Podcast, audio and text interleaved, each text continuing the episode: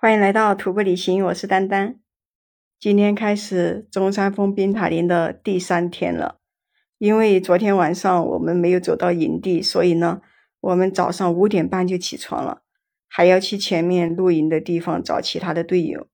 一起床以后就看到那个外面山里面有云海，特别的好看。我们就一边煮东西一边拍照。等我们吃完东西，那个向导刚好又返回来接我们了。因为有一个队友的背包，他还要给他背上去。从七点开始出发，走了一个小时的爬坡，就到那个营地了。哎呦，这个时候特别的后悔，我昨天晚上如果坚持一下，走一个小时到牛棚来露营多好啊，就不用湿着头发睡觉了，搞得我特别头痛。到了那个营地以后。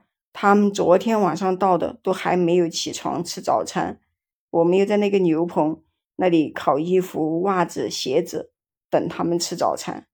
等到十点半开始出发，一出发，这个草丛里面的露水又把鞋子、袜子、裤子全部打湿了，真的是很烦人。一路上都是下雨大雾，今天又是我走在前面，所以呢，我就穿了那个冲锋衣。因为冲锋衣可以防水呀，我就可以一边走一边等。原本呢，我们以为今天爬海拔七百米到四千五露营就可以了，应该很简单是吧？结果人家那个向导说要到四千六的垭口，然后再下到四千五。牛棚的海拔是三千八，意思就是说我们要先爬升八百米，然后再下降一百米才能露营，感觉也还能接受。因为爬完垭口就是下坡嘛，结果我们小看了这个爬升，你知道吗？这个海拔八百米的爬坡，爬到人特别的崩溃，全部都是特别陡的那种草地，草地上呢也有很多的花，可惜吧，这个天气不给力，拍出来也不好看。一直爬升那种六七十度斜角的那种坡，太难爬了。一直到下午三点半左右才爬到垭口，后面有队友又没有来，垭口上面又下雨，向导就说往下面走很危险，就让我在上面等，他去接人，然后他就找了一个岩石，叫我到那个岩石下面去躲雨，说万一我失温了就不好了。但是我感觉我的身上特别特别的冷，我一直在瑟瑟的发抖，所以呢也害怕。自己会失去了温度，然后我就赶紧把那个羽绒服拿出来穿在外面，又把那个雨衣套在外面。我感觉还是有点冷，但是已经好了很多。后面那个队友呢也陆陆续续的来了，大家就开始下坡到四千五。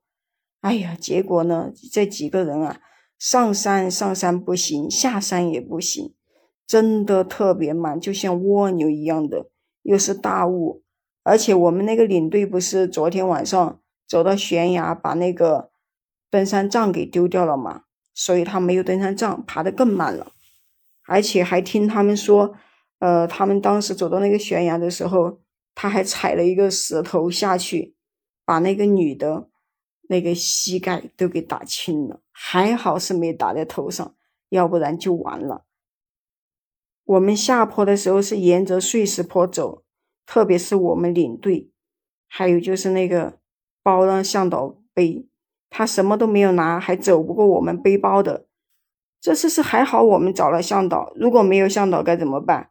我们这整个行程，因为他一个人要全部下车嘛，哎，反正挺烦的。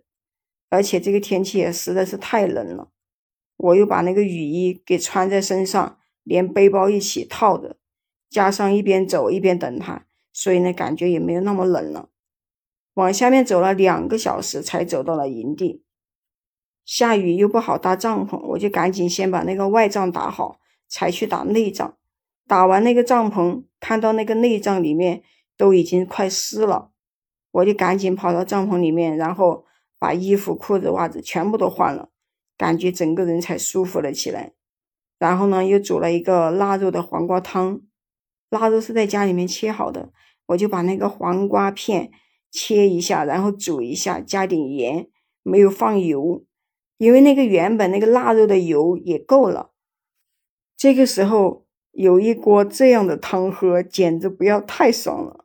又吃了一点干粮，然后就看到那个雾散了，天空也变蓝了。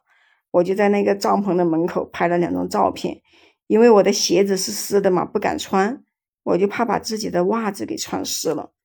拍完照片，然后洗漱一下，就开始睡觉了。因为明天要去冰塔林的大本营，我就希望明天的天气好一点吧。你说什么都是湿哒哒的，太难了。好了，今天就先跟你聊到这里了。